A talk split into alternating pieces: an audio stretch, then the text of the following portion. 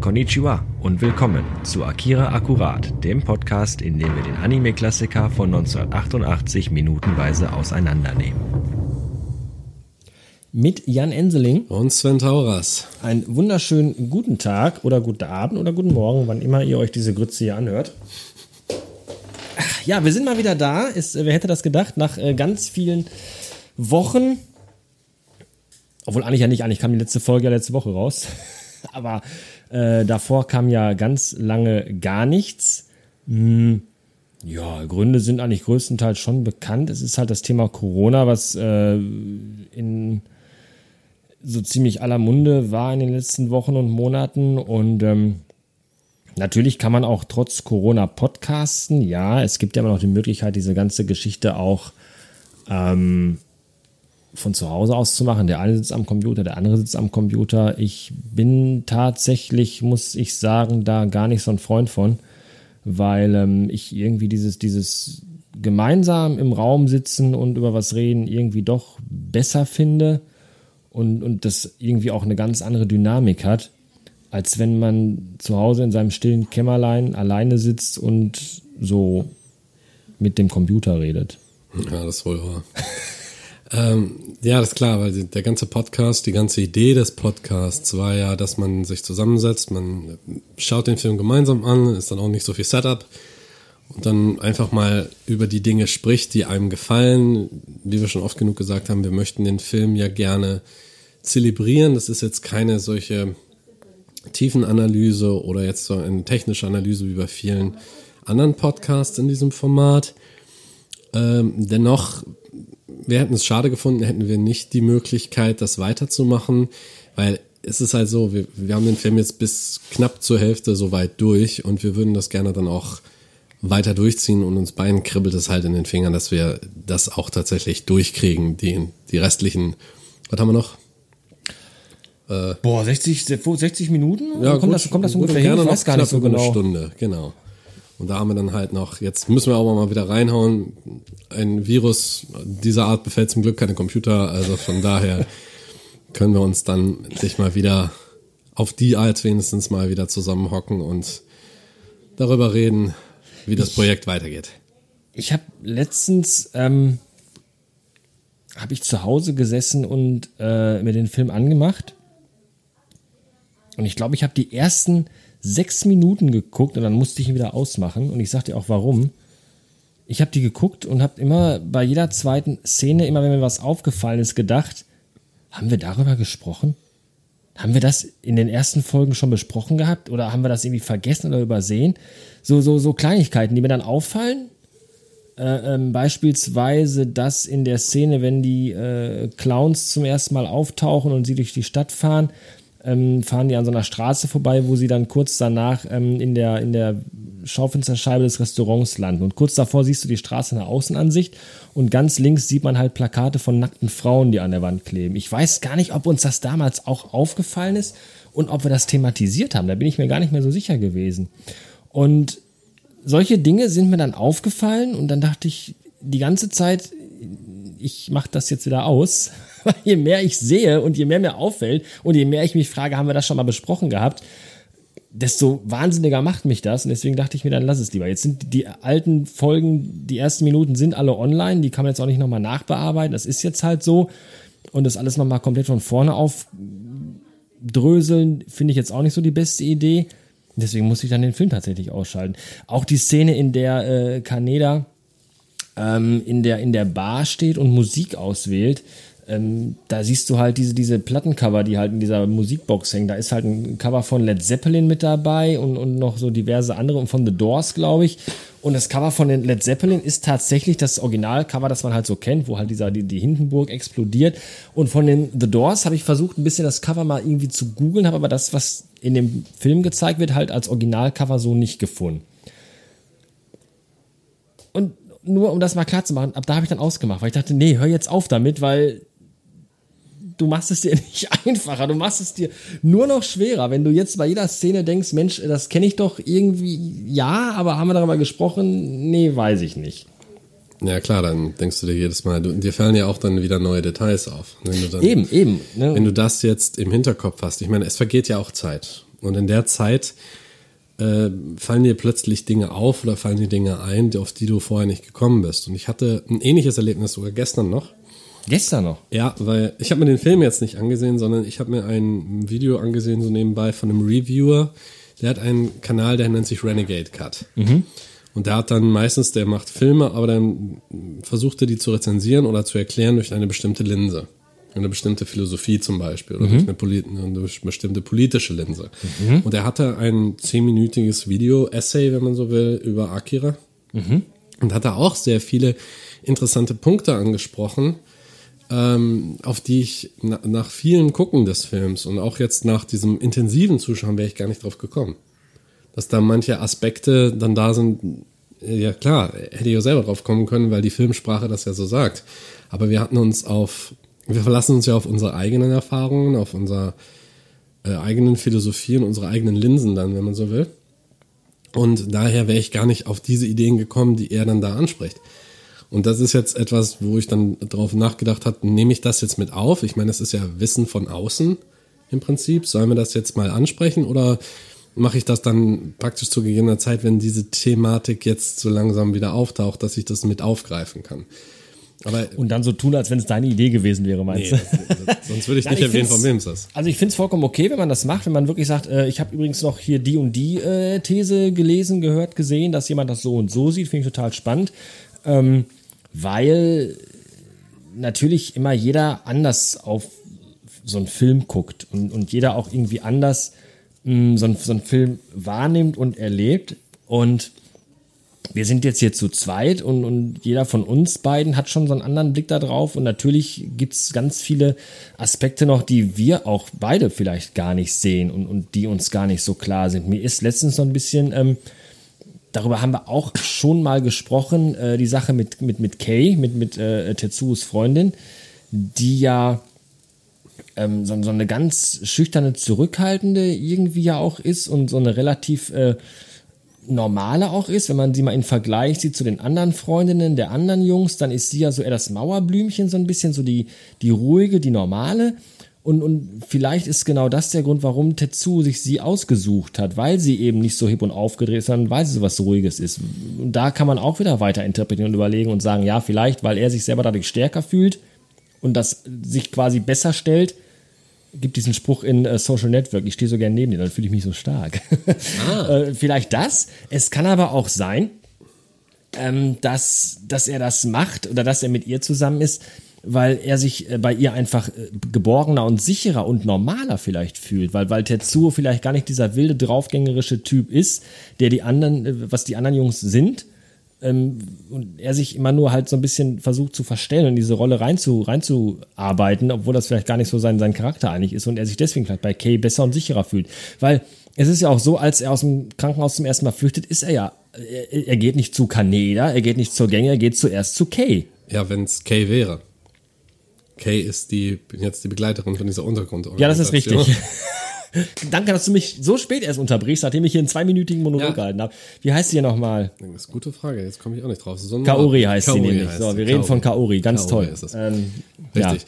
Ja. Äh, natürlich ist das auch, das ist eine der, für mich ist das eine Stärke des Films, dass der auch ähm, Figuren präsentiert, bei denen man interpretieren kann. Dass man dann auch sich reindenken kann, gerade weil man nur, wir sehen ja nur diesen Slice of Life. Wir sehen nur dieses, Verhältnis zwischen den beiden. Wir wissen nicht, wie es vorher war, wir wissen es, wir wissen, wie es nachher aussehen wird, aber wir wissen nicht, wie es vorher aussah. Es gibt keine Vorgeschichte, in der alles im Detail erklärt wird, wie haben die sich kennengelernt, wie, woher kennen die sich, sind die jetzt, wie lange sind sie schon zusammen und so weiter. Es ist aber auch nicht wichtig.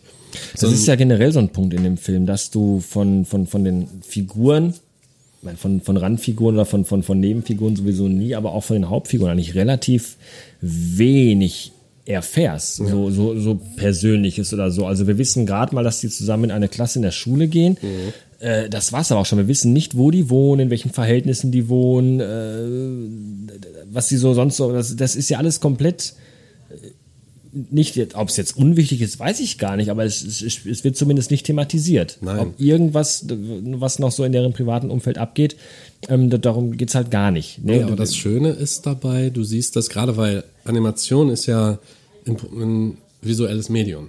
Film allgemein ist ja ein visuelles Medium, aber bei Animation hast du noch mehr Kontrolle über das Visuelle. Du musst jetzt zum Beispiel, wenn du einen Film hast, einen normalen Film, Realfilm, wenn da eine Kiste mal falsch steht, dann musst du sie sofort wieder verstellen. Das kostet dann wieder Zeit, das kostet wieder Filmmaterial und so weiter. Bei Animation kannst du von vornherein sagen, das ist das Design, das wir wirklich haben wollen und bring es rein. Und Akira hat ein sehr visuelles Storytelling auf jeden Fall. Wir wissen über Kaori, dass sie so ein Mauerblümchen ist, nicht nur durch ihr Verhalten, wir wissen es durch die Kleidung, durch die Art, wie sie spricht, durch mhm. die Art, wie sie geht da wird nicht erklärt, ja, deine Freundin Kaori ist aber so ein Mauerblümchen. Das hatten wir in einer der früheren Folgen mal, als wir gesagt haben, mit Tetsuos Kopfschmerzen, mit Tetsuos Migräne, dass da nicht einer von außen noch kommt und sagt, sowas von, es tut mir aber leid, dass du solche Kopfschmerzen hast oder Mann, dem muss ja morgen der Schädel brummen. Mhm. Solche Aussagen findest du dann nicht. Du findest auch nicht solche Auswirkungen wie, warum bist du mit der zusammen? Das ist so voll das Mauerblümchen. Das würdest du da nicht finden, weil es rein visuell gesagt wird.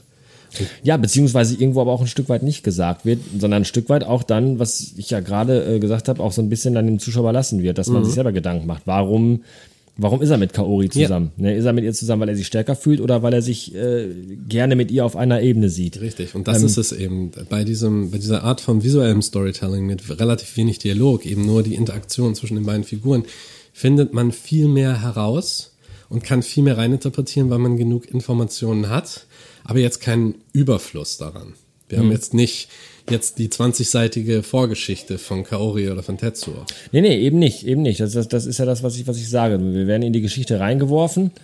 Ähm, es, es gibt ähm, eine Vorstellung der Figuren, ja, grob schon irgendwo, aber das bleibt halt alles schon sehr, sehr oberflächlich und du, du baust halt die Beziehung zu den Figuren über, über das Erlebte auf, was aktuell mit denen passiert. Es mhm. ist ja oftmals bei Filmen auch so, dass, dass Figuren, wenn die eingeführt werden, ähm, lang und breit erklärt und beschrieben werden, entweder über eine Exposition oder, oder, oder über irgendwie eine Rückblende und du dann dadurch ähm, Emotionen aufbaust und Beziehungen zu der Figur aufbaust. Und das, das ist immer so auch die Schwäche von, von Filmen. Ähm, wenn, wenn es nicht geschafft wird, dass der Zuschauer eine Emotion oder eine Bindung zu einer Figur aufbaut, ist das schon Grütze, weil dann stirbt vielleicht eine Figur im Film und es ist ja vollkommen Wumpe, weil, weil du in, ja. den letzten 25, 30 oder 50 Minuten des Films äh, keine Bindung aufgebaut hast zu der Figur, der einfach das Schicksal der Figur vollkommen wurscht ist. Ja. Und so wie bei diesen, man muss dann aufpassen, wenn man einen sogenannten Ensemble-Film hat. Ne? Mhm. Ich meine, denk mal sozusagen die Unterschiede ich weiß, du hast wahrscheinlich schon, ist dir wahrscheinlich schon kotzübel davon, aber wenn du mal die Unterschiede siehst, zum Beispiel zwischen Marvel und DC-Filmen. Marvel hat ja Ensemble-Film gemacht mit den Avengers, mhm. erstmal, aber im Vorfeld haben sie den einzelnen Figuren einzelne Filme gegeben mhm. oder zumindest genug Raum zum Atmen, sodass man zumindest wirklich die Leute schon mal kennt. Man hat den Vorlauf gegeben und so weiter. So, jetzt kommt dann DC. Da hatten wir Superman, dann hatten wir Batman vs. Superman, plötzlich hatten wir die Justice League. Mhm ich habe nichts investiert in Justice League. Keine Emotionen, keine Vorgeschichte, keine Entwicklung. Die Figuren hatten keinen Raum zum Atmen, da hatte es jemand nur eilig, die rauszuhauen. Hier schau mal, das sind die Ikone. Selbst wenn die im Film noch so gut dargestellt werden, du hattest im Vorfeld keine Zeit zu atmen und eine emotionale Bindung aufzubauen. Ich glaube, das ist, kann eine der größten Schwächen bei Ensemble-Filmen sein. Wenn du ein großes Cast hast, hast du in zwei, zweieinhalb Stunden einfach nicht genug Zeit, um die richtig kennenzulernen. Mhm. Entweder du machst ein, ich meine, Akira hat auch ein, faktisch gesehen ein sehr großes Cast, aber es bezieht sich nur auf eine relativ kleine Gruppe von Menschen, die wir tatsächlich kennenlernen. Die anderen sind Randerscheinungen, die aber den Plot doch noch vorantreiben. Es kann natürlich sein, uns ist es auch immer noch egal, wenn diese alte weiße Männerriege da drauf geht, die dann den Oberst so runtergeputzt haben. Ja, aber trotzdem, ne? schafft Akira es äh, beispielsweise relativ schnell klarzumachen, subtil nämlich, äh, in welchem Verhältnis Kaneda und Tetsuo stehen. Ja, und dazu fehlt, dazu brauchst halt nicht wirklich sehr viel Dialog, sondern es wird relativ, relativ schnell klar, äh, dass die irgendwo schon befreundet sind, aber dass sie sich auch gerne mal äh, triezen äh, oder Pisacken, aber trotzdem sind sie halt befreundet. Aber Kaneda ist definitiv hier der größere Bruder in Anführungszeichen. Mhm. Ähm, das, das, das macht der Film halt schon sehr gut und, und ja. auch relativ zügig eigentlich. Ja, vor allen Dingen, weil er sich nicht, weil er sich die Zeit nimmt, eben das über das Visuelle zu machen, auch die Darstellung, auch wie gerade ganz am Anfang, als die die Jagd auf die Clowns aufgenommen haben, dass Tetsuo vom Motorrad gefallen ist. Na, dass er sich einmal kurz aufregt, dann sich wieder aufrappelt und so weiter, aber trotzdem merkt er, er hat sich damit wieder ein bisschen der Lächerlichkeit preisgegeben vor den anderen. Die sehen immer noch, ja, du hast es noch nicht ganz drauf, ist jetzt damit auch bewiesen, Motor und kann er das Motorrad, wirst du bei weitem noch nicht fahren können. Warte noch ein Jahr, weißt du, so mhm. ungefähr. Und das ist, äh, das ist die Stärke dieses Films. Er baut den, er baut die Figuren in den Plot ein und nimmt uns mit auf diesen Ritt, ohne aber dass vorher eine Exposition war und erst dann die Story beginnt. Ein ähnlich gutes ähm, Storytelling hatte ja auch der Originalfilm From Dusk Till Dawn. Der hatte das ja im Prinzip auch. Wir gehen rein in diese Action. Wir wissen, wer die Gecko-Brüder sind.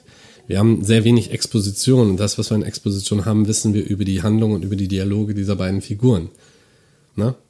Nicht auffallen. Kennst du die Bedeutung der beiden Worte? Nicht auffallen.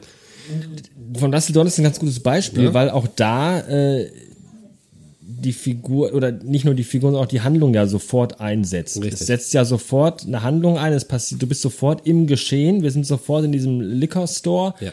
Äh, und in, während des Überfalls kommt der Zuschauer halt dazu. Mhm. Das ist schon wirklich richtig voll reinwerfen. Ja. Und, und das schaffen ähm, nicht viele Filme. Bei, bei Akira war es ja so ähnlich. Also wir haben auch da die Bar-Szene, ähm, wo, wo, wir, wo, wir, wo wir quasi Teil davon werden, wie gerade klar wird, ah, die Clowns sind in der Stadt und ähm, lass doch mal aufmischen. Richtig. Das ist kurz davor, aber auch da relativ früh ähm, dass man, dass man schon in diese, in diese, in diese Handlung auch reingeworfen wird und trotzdem eine relativ gute äh, Bindung, finde ich, zu den Figuren aufbauen kann. Ja, sie, das Schöne an dem Film ist, sie verbinden das Worldbuilding, den Weltenbau zusammen mit der Charakterisierung. Mhm, mhm. ja, musst du ja auch. Weil beides ineinander geflochten Musst ist. du ja auch, weil du ja halt auch eine Geschichte erzählst, die in einer, einer, einer fremden Welt spielt, also in der ja. Zukunft jetzt eben entsprechend. Und dann, dann musst du natürlich auch so ein bisschen erklären, wo sind wir hier, warum sind wir hier, äh, äh, wie ist denn hier das Umfeld und, und die, die Umwelt? Weil, weil wenn ein Film im Jetzt, im Heute spielt, dann muss ich da nicht viel erklären, das Nein. ist jedem klar.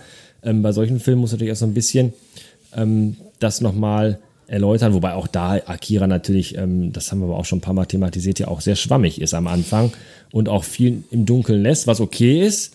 Aber aufgrund beispielsweise die Stadtansichten, wenn die Clowns, äh, die, die, die, die Verfolgung der Clowns anfängt und du diese großen Skylines siehst, da soll halt schon gezeigt werden, guck mal hier, wir sind jetzt an diesem Ort, riesige Stadt, groß, ein Moloch und, und wie auch immer. Das, das wird ja dann dadurch so ein bisschen auch dargestellt, um den Zuschauer abzuholen. Das ist richtig. Ja. Wir haben das ja auch immer, es ist ja auch immer im Hintergrund, es bleibt auch im Hintergrund, gerade wegen dieser visuellen Hinweise. Bei manchen anderen Filmen, bei schlechteren Filmen, kann ich mir vorstellen, dass immer wieder dauernd darauf hingewiesen wird. Mhm. Weißt du, dass alle zehn Minuten jemand sagt, man, was für ein Loch hier. Ne? Apropos abholen und hinweisen. Vielleicht sollten wir mal die Hörer abholen, was die Handlung des Films angeht. Ja, gute Idee. Weil äh, die letzte Folge ist jetzt noch nicht so lange her, aber davor die letzte Folge, die ist ja schon sehr, sehr lange her. Ähm, das war irgendwie Anfang, Mitte März gewesen. Da haben wir die 53 rausgehauen und ich habe dann tatsächlich vollkommen ähm, vergessen, dass doch eine, eine Folge 54 als Rohversion auf meiner Festplatte lag, die ich dann jetzt echt vor, vor, vor kurzem erst entdeckt habe und, und ähm, jetzt haben wir so lange nicht gepodcast und so lange es gemacht, dann habe ich diese 54. Folge wirklich mit mit leichter Wehmut dem Internet übergeben und dachte dann wirklich so, es wird aber auch wirklich mal wieder Zeit jetzt, dass wir wieder was machen. Ja, ja diese ganze Corona-Epidemie, in der wir uns jetzt zum Zeitpunkt dieser Aufnahmen hier befinden, ähm, die ist momentan wieder so ein bisschen, äh, ich sag mal, erstmal, erstmal abgeflacht. Wir ja, wollen wir hoffen, dass es so bleibt. Glücklicherweise abgeflacht. Für die da draußen, bleibt gesund, passt auf euch auf. Ähm, da haben wir das Glück dann dabei, dass jetzt die Auflagen ein bisschen lockerer geworden sind. Wir haben das Glück und ich denke mal, das wird sowieso noch eine Weile so sich halten. Das heißt aber nicht, dass man jetzt komplett auf dieses Projekt verzichten sollte, auf keinen Fall. Darum haben wir uns jetzt nochmal in dem Format zusammengesetzt. Einfach um das Ja, weil es auch wieder einfach uns gejuckt hat, Ja, weil wir wieder absolut. weitermachen wollten. Also es, es gab, es, es, es war äh, äh, die Pandemie, die uns so ein bisschen rausgerissen, wirklich abrupt rausgerissen hat, weil es ja von heute auf morgen hieß, alle bleiben jetzt zu Hause und keiner macht mehr irgendwas. Ähm, es gab bei uns, äh, bei dem einen mehr, bei dem anderen weniger berufliche und äh, private äh, Verstrickungen, auch äh, Corona geschuldet, weil natürlich auch da der ganze Tagesablauf anders war. Alles äh, wirklich, für mich war es eine sehr, sehr schwierige Zeit zwischenzeitlich. Ich fand es teilweise sehr, sehr anstrengend alles. Und ähm, da ist dann wirklich so ein Projekt schon das Letzte, woran du dann in dem Augenblick denkst. Aber jetzt, wenn so wieder ein bisschen mehr Normalität ins Leben zurückkehrt, dann äh, hat es mich zumindest jetzt schon wieder in den Fingern gejuckt, weiterzumachen. Ja, das steht definitiv auch noch auf meiner Löffelliste. Ne? Das ist schön. Für diejenigen, die es nicht wissen, eine Löffelliste, ne? Liste von Dingen, die man abarbeitet, bevor man den Löffel abgibt. Richtig. Ich teste das. Das kennt man aber. Das ist auch, Löffelliste ist doch, Ehrlich? ja, nicht? Nö, ich dachte nicht. Ich Nee? hatte einfach, weil es gibt ja praktisch mehr oder weniger ein direkter Vergleich oder das Äquivalent zur Bucketlist, ne? Oder Bucketlist, ja. Eine Bucketlist ist before you kick the bucket. Das ist halt, ne, den Löffel abgeben. Ja. Gut, deshalb ist eigentlich das eine Löffelliste. Ne? Wenn bei der Löffelabgabe zwischen dir und dem lieben Gott keiner mehr ist, dann nennt man das Jenseits. ähm, jedenfalls, äh, jedenfalls habe ich mir natürlich ein paar Gedanken gemacht und ähm, ähm, man muss fairerweise sagen, dass ähm, sich bei uns beiden so ein bisschen, bei dir natürlich äh, vielleicht ein bisschen mehr als bei mir, die Lebensumstände auch geändert haben, was wir jetzt gar nicht im Detail vertiefen müssen, aber das hat dazu geführt, dass es uns vielleicht auch in Zukunft schwerfallen wird, sozusagen, wir machen das jetzt hier in einer hohen Frequenz, dass wir auch in einer hohen Frequenz, wir haben ja mal wirklich angefangen mit drei Folgen pro Woche, montags, mittwochs, freitags, ähm, das ist, wir müssen realistisch bleiben, das kriegen wir einfach nicht mehr hin. Das ist einfach vom zeitlichen her bei uns nicht mehr machbar, äh, so gerne wir das hier auch machen und wir machen das wirklich gerne. Nicht gut, aber gerne, das ist immer so ein bisschen das Motto hier. Schaffen wir aber einfach diese Frequenz nicht mehr. So, und dann haben wir uns überlegt, wie können wir das denn angehen? Und ähm, was sinnig wäre, wäre zu sagen, wir machen einmal pro Monat, vielleicht immer am ersten Sonntag des Monats, rotzen wir eine Folge raus. So.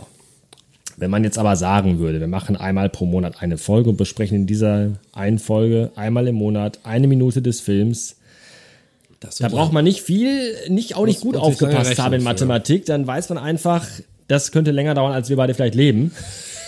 Ja, schlimmsten deswegen auf der Löffelliste. Da kommen wir wieder zur Löffelliste, da schließt sich der Kreis, genau. Und ähm, wir haben damals schon uns, äh, oder, oder sagen wir mal anders, Akira Akkurat ist ja damals entstanden, weil ich aufmerksam wurde auf den Podcast von ähm, Arne Rudert, der ähm, Aki, äh, Akira, sage ich schon, min, äh, minutenweise Matrix Matrix. gemacht hat, äh, selber auch nach einem amerikanischen Vorbild, äh, Movies by Minute. Und das habe ich damals gehört und habe dem, bin dem Aufruf gefolgt, dass man das auch gerne mit anderen Filmen machen soll. Deswegen sitzen wir jetzt immer hier zusammen.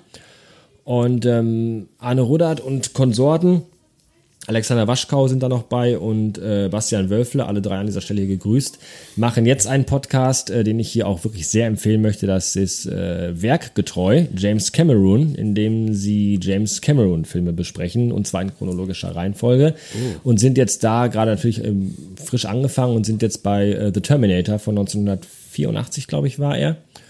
Und ähm, die besprechen das jetzt nicht minutenweise, sondern die besprechen das einfach so lange, wie das halt, wie, wie die Aufnahme, wie, der, wie das Besprechen eines gewissen Zeitraums des Films halt jetzt gerade einfach mal so dauert. Bis die so einen so, so, so, so, so einen thematischen Cut machen können, bis die einfach merken, wir haben uns leer geredet. So lange dauert dann quasi eine Folge. Äh, Ich glaube, die sind jetzt bei Minute 44 im Film und Folge 9 oder so ungefähr um den Dreh rum. Und ähm, da dachte ich mir, das würde vielleicht für hier jetzt auch ganz gut passen. Wir haben jetzt so die so, so fast beinahe die erste Hälfte des Films hinter uns gebracht. Und jetzt zu sagen, wir machen jetzt vielleicht so, einen- so, einen- so, einen- so, einen- so, einen- kleinen Cut, was einfach das, das Konzept angeht. Und sagen einfach, wir, wir setzen uns jetzt einmal im Monat hin, sprechen einfach so weit, wie wir kommen und wie wir wollen. Und gucken da mal, wie lange wir da noch brauchen. Genau, schauen wir mal im Anschluss, was sich da alles ergibt. Ähm, es wäre einfach, wie Sven schon gesagt hat, einfach viel zu anstrengend, pro Monat eine, eine Minute nur zu besprechen. Dann müsst ihr wieder die, auf die nächste Minute warten. Ihr habt schon lange genug gewartet. Lasst euch also von dem Intro jetzt nicht. Das müssen wir dann noch anpassen. Das müssen wir definitiv genau, an. Der Podcast, ne, in dem wir den, den Film abschnittweise auseinandernehmen. der Vorteil bei der Tatsache, dass wir pro Monat nur noch eine Folge raushauen, ist natürlich der, dass wir die ganze Geschichte nicht mehr, was man ja fairerweise sagen muss, was wir vorher gemacht haben, mal so ein bisschen vorproduzieren, ähm, dass wir das nicht mehr machen müssen und dass wir relativ zeitnah die Folgen aufnehmen und dann auch veröffentlichen. Was im Umkehrschluss bedeutet, dass wir natürlich, wenn ihr Meinungen zu einzelnen Folgen habt, wir auf diese auch eingehen können. Wenn ihr uns eure Meinung zu einzelnen Folgen oder zu einzelnen Themen oder Bereichen des Films, wenn ihr uns die in die Kommentare schreibt, dann können wir uns diese angucken und äh, auch nicht nur angucken, sondern auch durchlesen und ähm, Das sind schöne Buchstaben, ja, aber inhaltlich keine Ahnung. Ähm, und ja, können da steht was, drück auf Löschen. drück auf Spam. und ähm, können dann auf die Kommentare dann auch ähm, in der darauf folgenden Episode auch eingehen. Deswegen gerne auch, äh, wenn ihr mögt, wenn ihr das vielleicht nachhört, gerade aktuell, gerne auch zu älteren Folgen äh, in die jeweiligen äh, Episoden auf akira-akkurat.de die Kommentare schreiben. Wir lesen das alles und wir gehen darauf natürlich dann an der Stelle hier auch sehr gerne ein. Ja, zumindest können wir es versuchen, soweit es, unsere, soweit es in unseren schwachen Kräften steht. Ja, es ist ja wieder der Punkt, den wir gerade auch schon gesagt haben. Ähm, jeder hat eine andere Meinung, jeder hat einen anderen Blick auf äh, einen Film oder in dem speziellen Fall auch auf diesen Film. Von daher ja, freuen ja. wir uns einfach, wenn Leute irgendwie eine Meinung haben zum Film, die wir vielleicht so nicht gesehen haben oder die wir so nicht besprochen haben. Ähm, genauso freuen wir uns natürlich auch, wenn Leute Meinungen zu dem haben, was wir selber äh, sagen oder, oder im Film oder in gewissen Sachen sehen. Ähm, dazu auch gerne eure Meinung, beziehungsweise sind wir natürlich auch offen für konstruktive Kritik, solange wie sie konstruktiv ist. Ja, also wir versuchen, wie wir schon oft genug gesagt haben, wir versuchen hier jetzt nicht eine tiefgreifende Analyse des Films zu machen. Doch. Nein, tun wir nicht. Wir sehen das halt durch die Linse und da sind wir nicht frei von. Wir sehen das aus der Linse von Fans, von Leuten, die den Film mögen, die die Art von Storytelling mögen, die, die Animation und so weiter und so fort. Da ist man natürlich ein bisschen voreingenommen, das ist klar. Aber wir versuchen auch gleichzeitig den Subtext dann rauszuarbeiten und möglichst auch so, dass es für ja, die Hörerschaft dann auch interessant wird. Also sind nicht nur zwei zwei Burschen, die gegen 40 gehen und dann über einen Film sprechen, der schon über 30 Jahre alt ist. Äh, darum geht's hier nicht, sondern einfach nur, weil wir versuchen, diesen Spaß an dem Film, auch die, den Spaß an Filmen allgemein, so ein bisschen rüberzubringen und dann einfach mal unsere Meinung dazu zu geben, das ein bisschen zu zelebrieren und dann gleichzeitig mal zu sagen, okay, hätte man vielleicht anders machen können oder der, der, der Blickwinkel ist jetzt wieder ein anderer. Dafür sind auch Kommentare da, wenn ihr irgendwas habt, was euch auffällt, wo ihr sagen könntet, okay, das ist hier in der Szene, das habt ihr schon ganz gut gemacht, aber ich habe da noch was anderes gefunden, was ganz interessant wäre. Haut's raus. Das könnte für uns beide unsere Perspektive noch ein bisschen erweitern, unseren Blick auf den Film verbessern und uns allgemein auch mehr Zugang verschaffen zu dieser Art von visuellen Erzählungen. Und das ist eben das, worum es im Groben und Ganzen hier geht. Dass wir den Film zelebrieren, dass wir ihn Stückchen für Stückchen auseinandernehmen und dann sagen, okay, das ist mir vielleicht noch bisher nicht aufgefallen. Da lesen wir zwischen den Zeilen und was sagt der Film jetzt tatsächlich und was kann man interpretieren. Und das ist das Faszinierende eben in diesem Kontext. Und das weiterzugeben über den Podcast, das mit mehreren Leuten dann zu teilen, ist einfach auch der Spaß an der ganzen Sache. Jetzt müsste eigentlich so ein Streicherquartett einsetzen. Einsatz für die Geige. Das war ja sehr äh, pathetisch. Dankeschön dafür, Jan. Ich muss mir mal kurz eben Träne wegwischen. Aha. Wir machen das hier doch nicht nur für uns, wir machen es für euch alle. ja, aber ja, es ist ja so. Es ist äh, definitiv so, ähm, dass, dass wir das natürlich irgendwo auch machen, um diesen Film auch selbst nochmal anders zu erleben. Natürlich äh, äh, haben wir den auch schon, jeder von uns, glaube ich, eine gefühlt äh, eine Million Mal gesehen.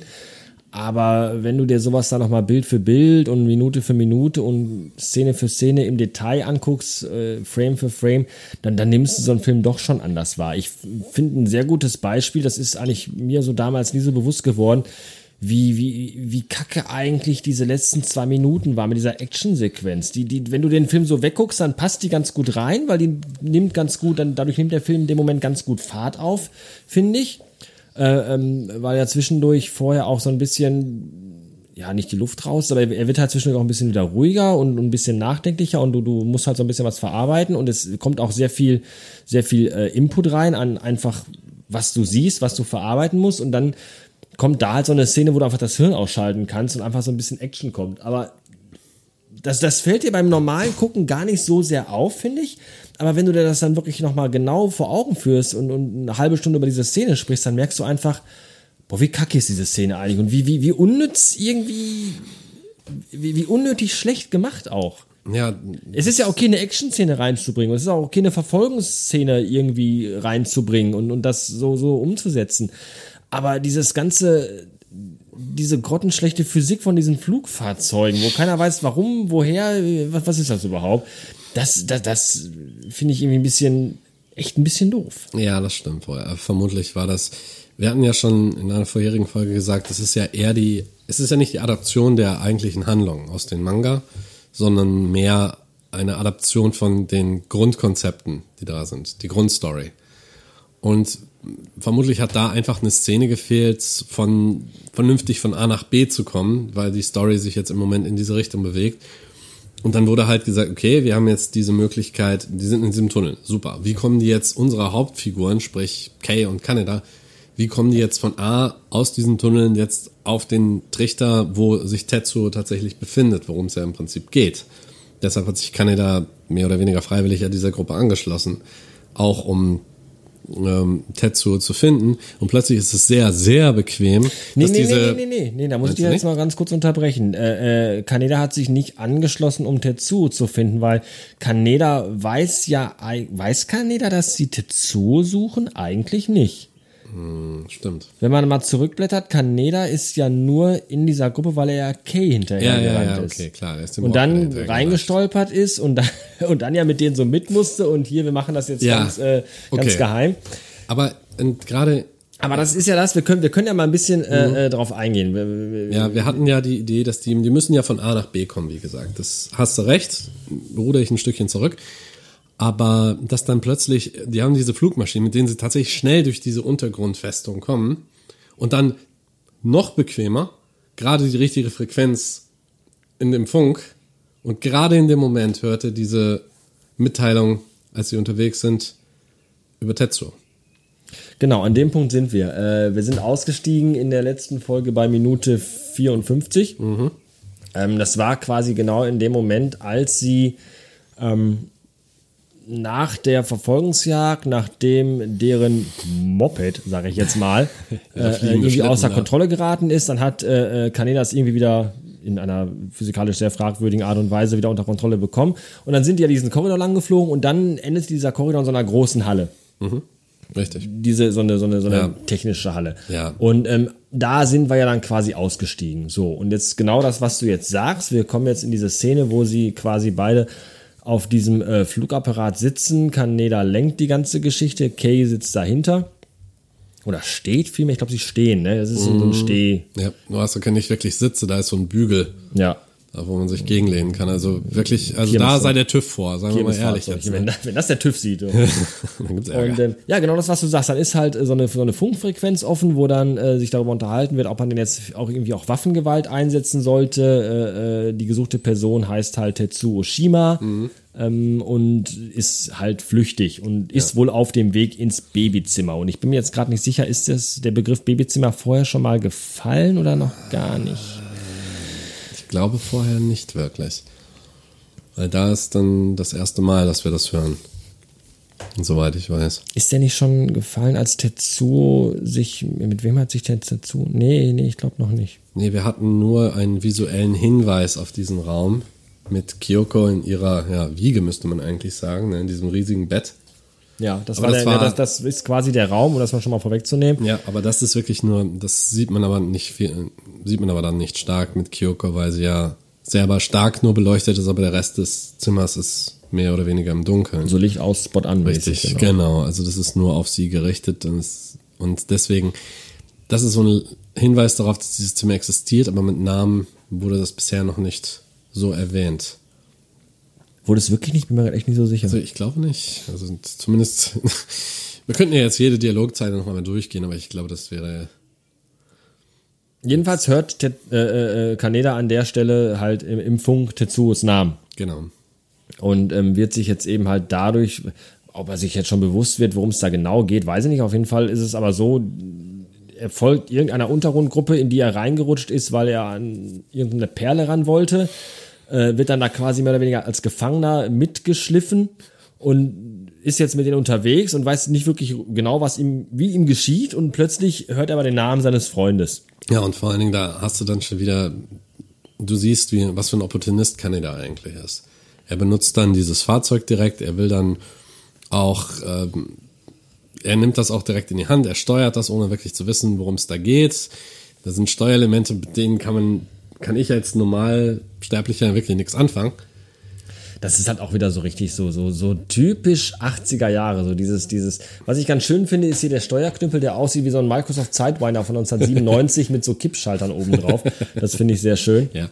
Und dann auch dieses, äh, dunkelblau, hellblau, praktisch so das Navi. So Blueprint-mäßig. Genau, das wäre eine Aussicht in Blaupause. Und, ähm, aber, aber so die, die Knöpfe hier, so ähnlich wie in Escape from New York. die halt so ein bisschen so, so in Neonfarben, das ist halt schon so, so Raumschiff Enterprise. Aber äh, The Original Series, ich finde das sowieso mal toll in so Science-Fiction-Filmen. Da sind einfach immer irgendwelche Boards mit nicht beschrifteten Knöpfen, so ungefähr 27 Stück nebeneinander, wo einfach kein Mensch weiß, welche Bedeutung die haben. Hier dieses, dieses Tastenfeld hier, ne? 2, 4, 6, 8, 10. Zwölf Knöpfe, von denen leuchten sieben. Und kein Mensch weiß, welche Funktion die haben. Richtig. Könnte man ja sagen, das ist ein, Trickfilm, wo das vielleicht nicht so detailliert dargestellt werden kann. Aber das ist aber auch in normalen Science-Fiction-Filmen genauso, dass einfach riesige Schalltafeln sind, wo einfach nichts beschriftet ist und keiner genau weiß, warum, welche Funktion soll das haben. Wie, wie zum Teufel soll man das bitte schön Ja, bedienen? ja, ja, ja. Und äh, aber zumindest man weiß, Kanada bringt das Ding zumindest mehr oder weniger unter Kontrolle. Er folgt halt diesem Naviga dieser Navigation. Und ja, und das ist es dann. Also er lauscht auch sehr gespannt. ist auch damit dieses, dieses typische, was Kedern so, mach das mal lauter. Das Mach- ist so, das ist Ja, genau ja. wie diese Szene, äh, äh, Leute sitzen in einer Bar, wo der Fernseher läuft, dann Mhm. kommen da die Nachrichten, das ist dann, die be- betrifft denjenigen, machen Sie das mal lauter. Ja, genau. Das, es Und funktioniert. dann sagt auch der Nachrichtensprecher, ich wiederhole nochmal die Meldung, damit es auch jeder mitbekommt, genau, was, was- auch kein Nachrichtensprecher Nein, jemals gemacht hat. Ich habe du- nie eine Nachrichtensendung gesehen, wo der Sprecher nach dem Bericht sagt, ich wiederhole noch einmal die Meldung, falls Sie jetzt erst eingeschaltet haben. Ja, genau. Also, ja, das ist so eine Sache. Wenn ich im Auto fahre und die, und die Nachrichten höre, sind das fünf Minuten mit allem drum und dran, inklusive Wetterbericht und, Und Stauschau. und Stau, genau. Und da wird nichts wiederholt. Nein. Ja, es wird wiederholt in der nächsten Stunde, da musst du warten. Aber nicht so direkt. Und das ist halt auch, kein Film ist frei von Klischees, Akira leider auch nicht, muss man dazu sagen.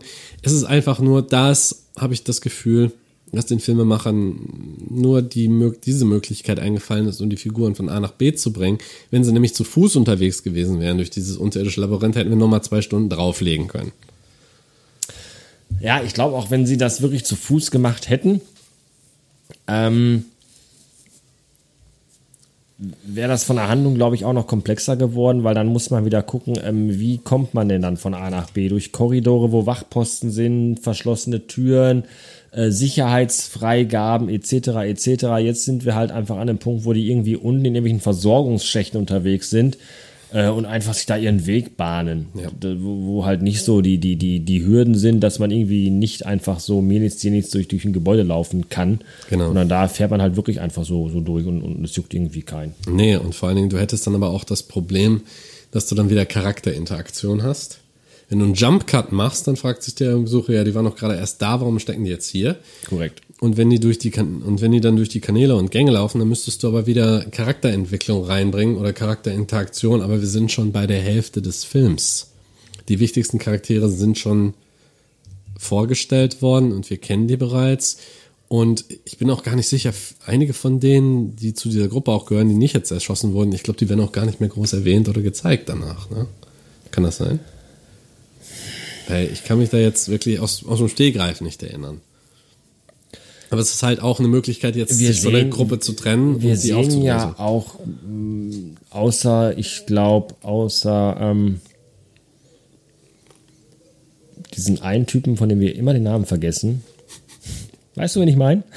Ja, der Kaneda am Anfang des Films in der Bar den Hinweis gibt, dass die Clowns in der Stadt sind. Yamagata. Yamagata. Ich glaube, den sehen wir noch mal im Film, glaube ich zumindest. Kann sein, ja. Ähm, Im Manga stirbt er tatsächlich. Ah, Spoiler. Ja.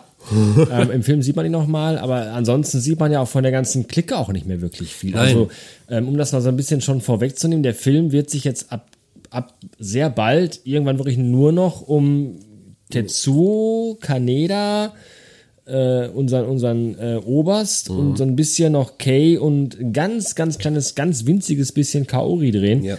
Aber, ähm, und natürlich äh, Pro Professor äh, Oniki war sein Name, glaube ich. Onishi. Onishi.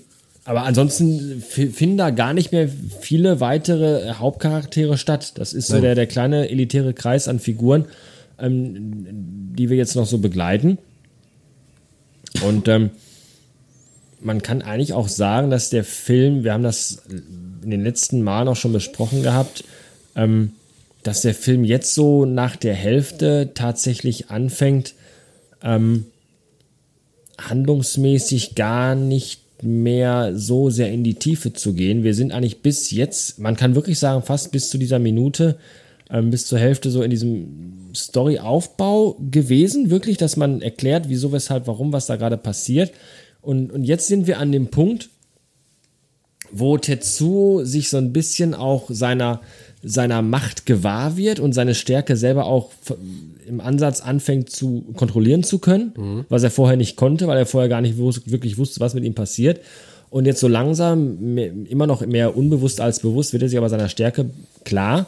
Und, und, und jetzt erleben wir einfach im Rest des Films, wie Tetsuo stärker wird und wie einfach nur noch alle anderen versuchen, ihn aufzuhalten. Das ist so im Grunde jetzt der Kern von dem, was jetzt eigentlich noch kommt. Also das soll jetzt nicht irgendwie abwerten, aber viel mehr kommt jetzt tatsächlich nicht mehr. Nein. Also storymäßig kommt jetzt nicht mehr allzu viel. Wir haben, glaube ich, noch mal eine Rückblende nachher zwischendurch irgendwann. Aber ähm, so der ganze Filmaufbau hat bis jetzt eigentlich stattgefunden. Ja, das stimmt. Sowas, das ist diese Art von Storytelling. Man muss keine komplexe Handlung haben, um einen guten Film zu machen. Eine gute Handlung kommt aus den Figuren. Das habe ich vor einiger Zeit, ich habe einen wunderbaren Actionfilm gesehen, der heißt Shoot 'em Up mit Clive Owen und Paul Giamatti. Clive Owen sagt mir irgendwas.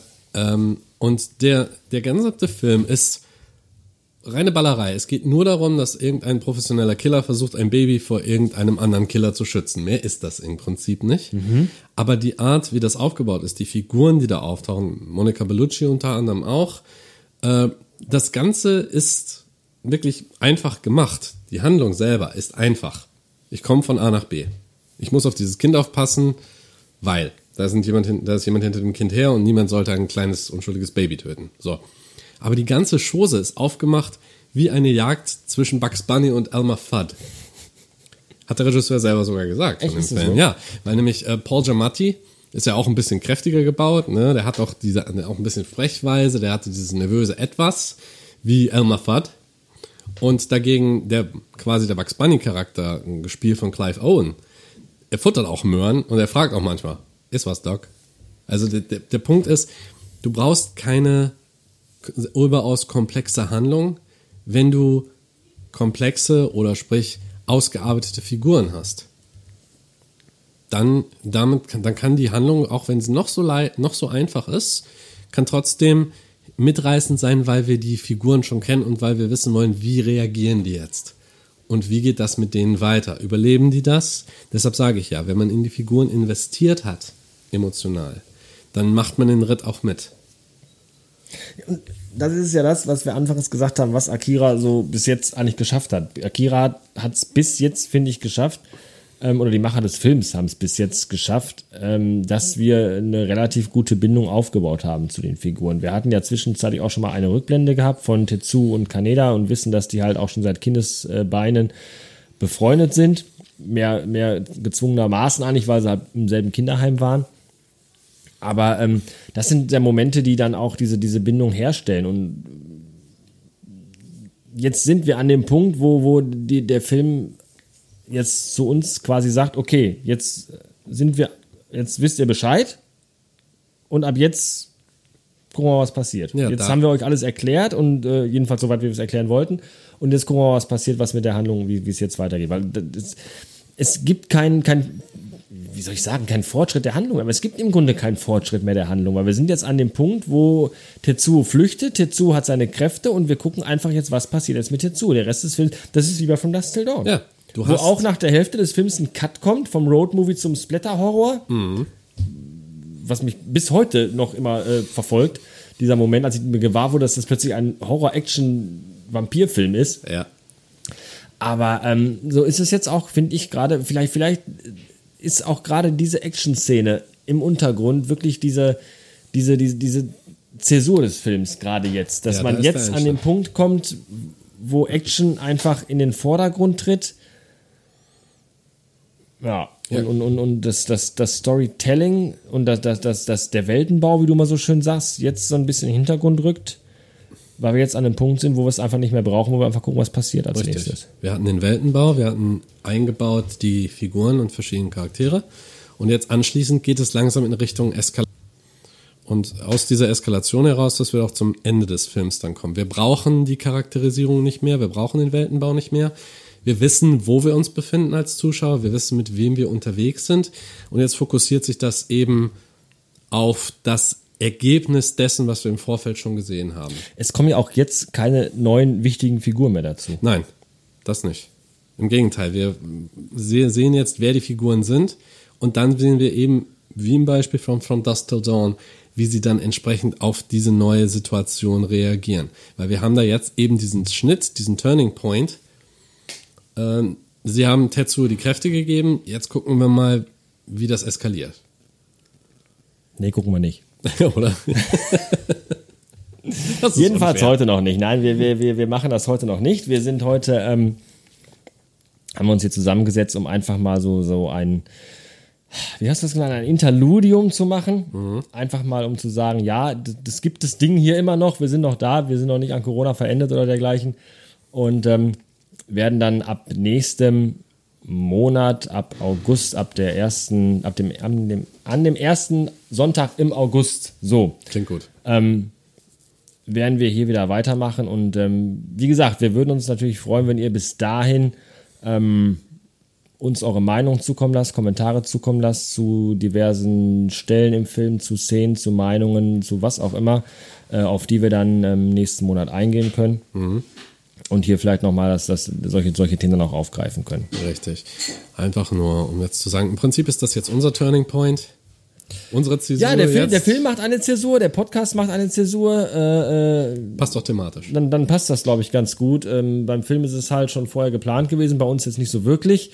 Wir müssen halt die, die, die äußeren Umstände äh, hinnehmen und dementsprechend uns ein bisschen anpassen. Aber wir sind ja flexibel Ja, und deswegen hoffen wir, dass ihr das auch seid.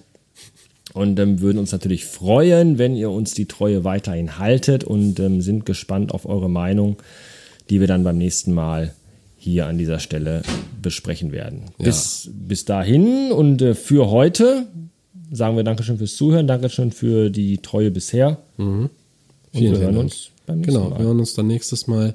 Auch von meiner Seite nochmal vielen Dank. Bleibt gesund, passt auf euch auf und ja, schaut euch die Filme an, diskutiert, kommentiert. Wir freuen uns drauf. Er sprach zu Ihnen Jan Pathos Enseling. Ja, ja. Kann ich mal aus buchstabieren, der Mann. Bis zum nächsten Mal. Macht's gut. Macht's gut.